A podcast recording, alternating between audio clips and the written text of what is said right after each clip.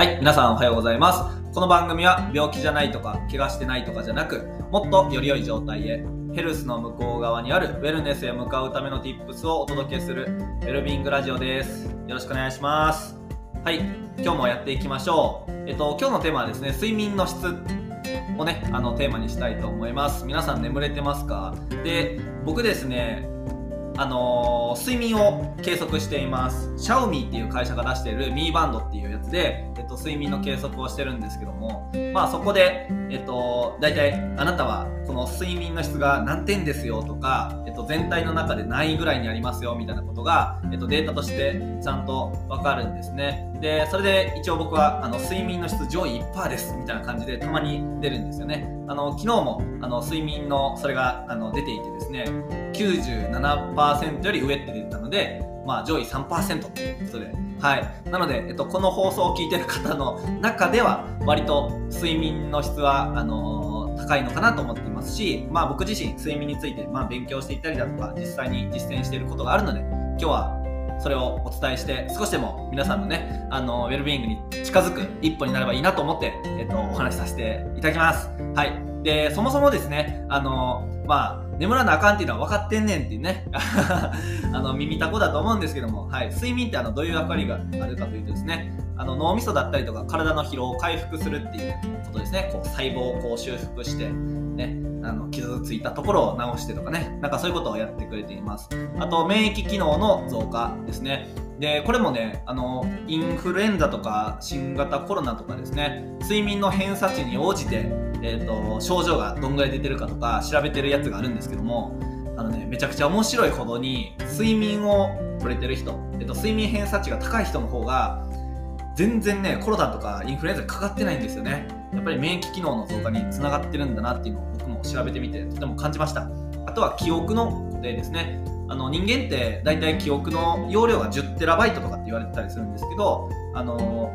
まあすぐ埋まっちゃいますよね。多分動画編集とかやっててその動画をドライブにずっと保存してる人とか USB に保存してる人は 10TB がどんぐらいの勢いで埋まっていくかみたいなねあの大体知ってると思うんですけどあの20歳ぐらいまで生きるともうパンパンになると 思いますだから僕たちっていらない記憶は捨てるこれはいるっていうのをこういろいろねあの組み替えながらあの生きてるんですけども、まあ、その何の記憶を残すかっていうところの記憶の固定っていうところを実は睡眠はやっているということなんですよね。はい、というわけで、えっとまあ、そんな感じで睡眠は大事だと。はい、分かってんねんっていうね、ことだと思うんですけど、もうちょい聞いてほしい。はい。で、日本人はまず眠らないっていうのが前提としてあります。で、これはですね、睡眠の調査をしている、あのまあ、データいろいろ調べていただいたらいいんですけど OECD 加盟国33カ国中のですねあの平均の睡眠時間がだいたい8時間27分というふうに言われていますはい33カ国の平均があの8時間27分ですよちなみにですね一番寝ているのはなんかね南アフリカとかねそっちだったんですけどもそこはねあのめちゃくちゃ寝てましたね9時間ぐらいかな。うん。9時間ぐらい寝てますね。南アフリカの国は。はい。で、えっと、それが、まあ、OECD の中ではあの1位なんですけども、日本は、なんとですね、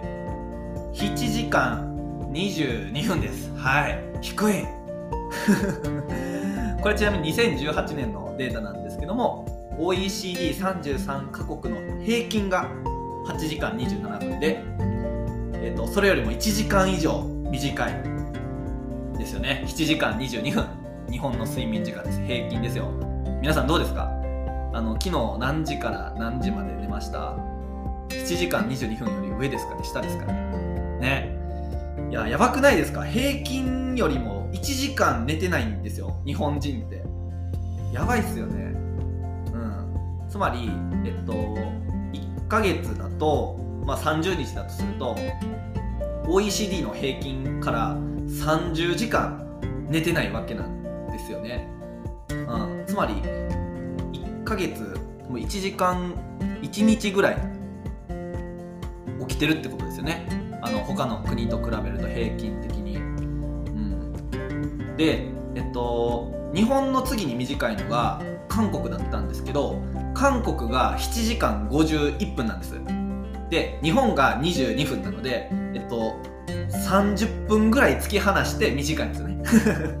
33カ国こう南アフリカが長くてあの一番長くてそこから順にねこうランキングがあるんですけど日本だけズドーンってワースト2位の韓国突き放して30分短いっていうねあのそういうデータでした。2018年。でちなみに、えっと、2022年今年の調査ですね。日本の平均睡眠時間なんと6時間48分でした。さらに短い。さらに短くなってますね。やばい。えっとちなみにこれでも上がってきてるんですよ近年で見ると。2020年コロナ元年ですね。コロナ元年が6時間27分なんです。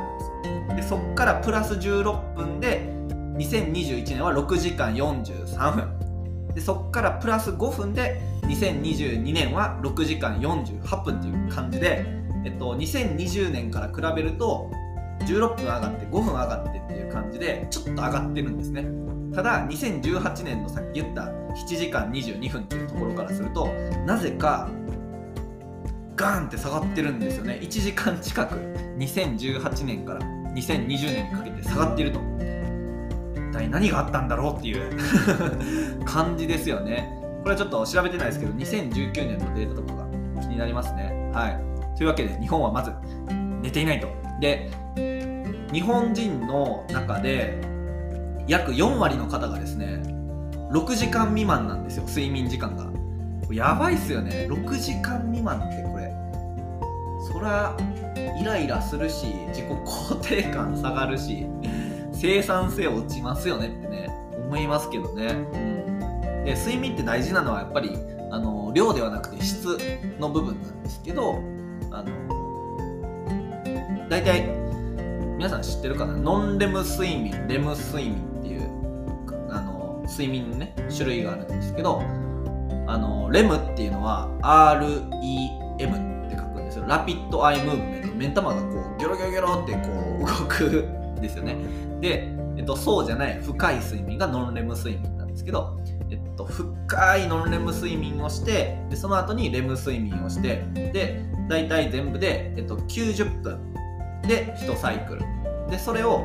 まあなんだな3回から4回で最終的にこうノンレム睡眠の深さがどんどんどんどん浅くなっていってでレム睡眠が長くなって浅い睡眠が長くなって起きるみたいな感じなんですね。こうっかい谷があってちょっとそれよりも浅くなった谷があってっていうのを繰り返してます、うん、で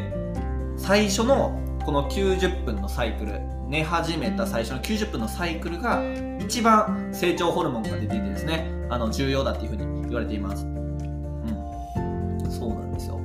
であのー、実はですね睡眠を促しているホルモンがありましてこれメラトニンっていうホルモンなんですけど朝起きたら、えーと日光を見るじゃないですか。日光。日光を見るとですねあのー大体そこから14時間とか16時間後ぐらいに日光を見ると14時間から16時間後ぐらいにメラトニンっていうホルモンが出るようにあのセットされるんですよね。これ脳みその消化体っていうところから出てるホルモンなんですけどこれがあると眠くなると。いう感じなんですよ。ただ朝日光浴びないとかずっと暗いところにいるとかだとそのメラトニンがうまく出ないのであのその夜になった時にねちょっと時差があるんですね。日光浴びてから。なので、えーと、朝日光浴びるのがまず大事だよっていうことですね。あとメラトニンっていうのはあの日光を浴びるとタイマーがセットされるんですけど逆に分泌している時に日光が当たると出ないんですよ。でこれがですね470ナノメートルぐらいの波長っていうね。あの全然イメージできなくてすいません。あの、光を浴びるとその波長の光を浴びると消えるって言われてるんですけどブルーライトとかですね。めちゃくちゃ明るいところにいるとこのメラトニンっていうのが分泌されなくなります。だから夜中までずっとまあゲームしまくってるとかなんかこう街中歩いてるね。明るい中でいるとかだとメラトニンっていうのが、まあ、出なくなります。でこのメラトニンがすごくこう記憶の整理だったりとかあのうつ病だうつ予防だったりとかね老化を防いだりとか記憶を整理したりとかすごい重要な作用があるんですけど、まあ、このメラトニンが全然十分出ていないまま寝てしまうっていうのがあの、まあ、今の現代人明るいですかね。特に東京とか、あのー、いると本当にギラギラとしますよね。夜中まで深夜まで、うん。まあ、そういった環境にいるとなかなかメラトニンが出ずにですねあの記憶の整理もされずに傷も回復されないっていうことが起こっているのかなというふうに思います、うん、まあなので何が大事かというと起きたら朝日を浴びるっていうことですね。別に目玉から入れなくてもあの体に浴びるだけでいいらしいです。っていうのとあとですね寝室にスマホは持ち込まないっていうのですね。これめっちゃ大事です。めちゃくちゃ大事。あのー、ななんだろうな、えっと、目に光を入れないっていう意味でも大事ですしスマホって日常的にめちゃくちゃ使っているものじゃないですか。で SNS がすごい気になるとかコミュニケーションしたいとかっていう欲求がねあるのでちょっとでもピコーンって通知が切るともうね叩き起こされちゃうんですよ脳みそが。前めっちゃ重要やぞって言って。重要なものが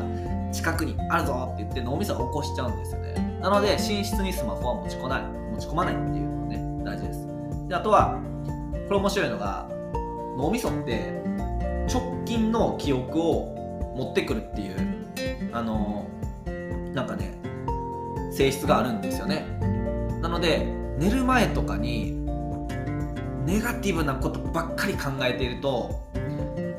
夜中に、まあ、記憶の整理をあの脳みそやってくれてるんですけどさっき言ったようにあのいる記憶いらない記憶ってね定着をさせるんですけどその時に直近の記憶を持ってくるんですね。なので寝る瞬間の、えーと、感情とか思考っていうのを、えーと、結構整理する時に使うらしいんですね。なので今日の反省点とかなんかこうあかんかったなこととか なんか自分ダメやなみたいな。ことを思いながら寝ると えっと私の人生は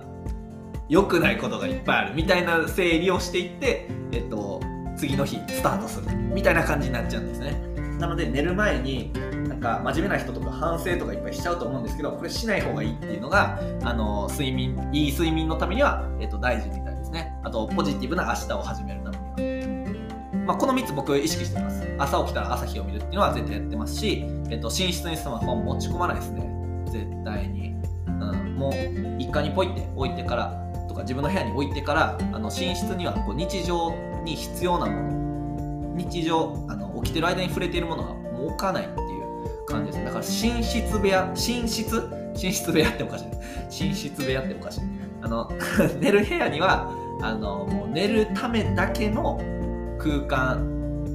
にしてる方がいいですね。で寝る前反省とかしない、うん、嘘でもいいんで今日はいい一日やったってこう口で言ってみるとか、なんかあのー、ほんまに全てに感謝やなみたいな。なんかねそういう気持ちであの寝るとそれを記憶ね寝てる間に整理してくるんでそれがいいと思います、はい、なので僕も今言ったことちょっと日々実践してますし皆さんにもできると思うのでもう簡単なんです本当にスマホを置いて寝るとか簡単だと思うのでぜひやってみてください。で逆にですね NG なのは寝る前にずっと明るい場所にいるとかもうひたすらもう顔の近くでスマホを見ながら寝るとかねやめてください。